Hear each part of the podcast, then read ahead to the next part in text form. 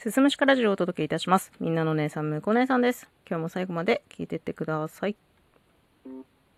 まあ、今日はですね、7月21日にこれを収録してるんですけれども、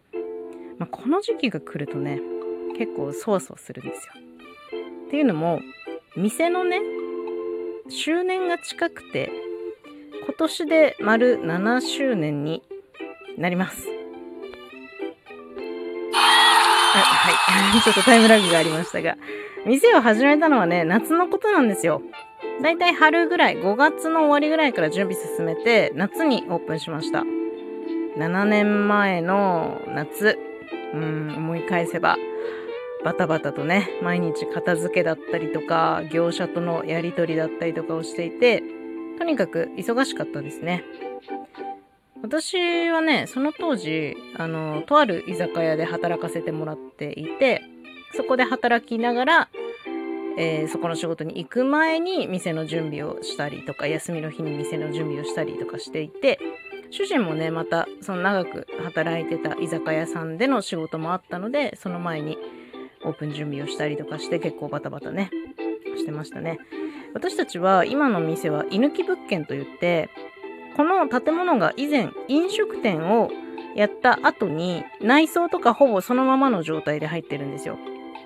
なので厨房とかもほとんど機材揃ってる状態業務用の冷蔵庫があったりとかストーブって言ってそのガス台があったりフライヤーって言って揚げ物を揚げるねなんて言ったらいいの？そういうまあ業務機器があるんですよ。で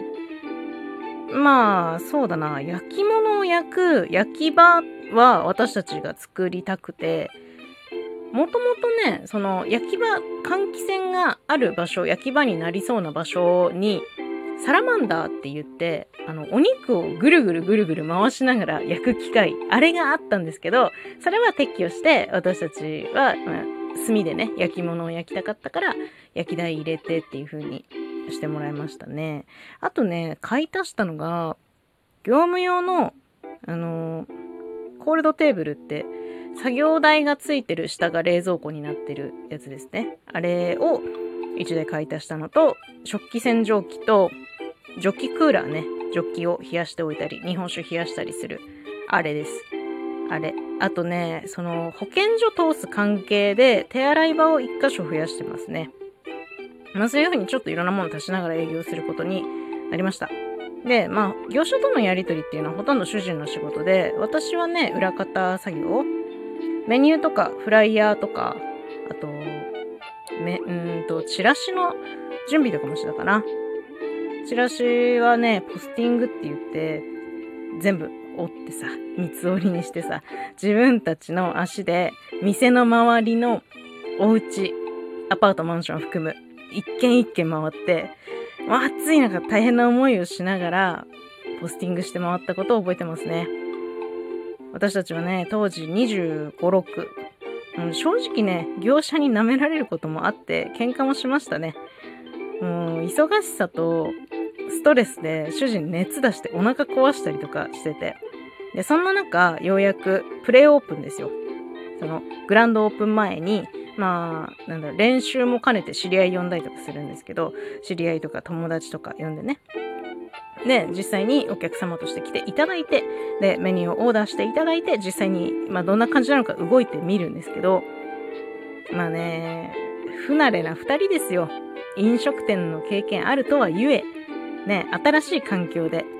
でもう一から作り上げるっていう状態なんでねもう動くのやっぱ大変でこれで大丈夫なのかなっていう不安しかなかったよ私はね。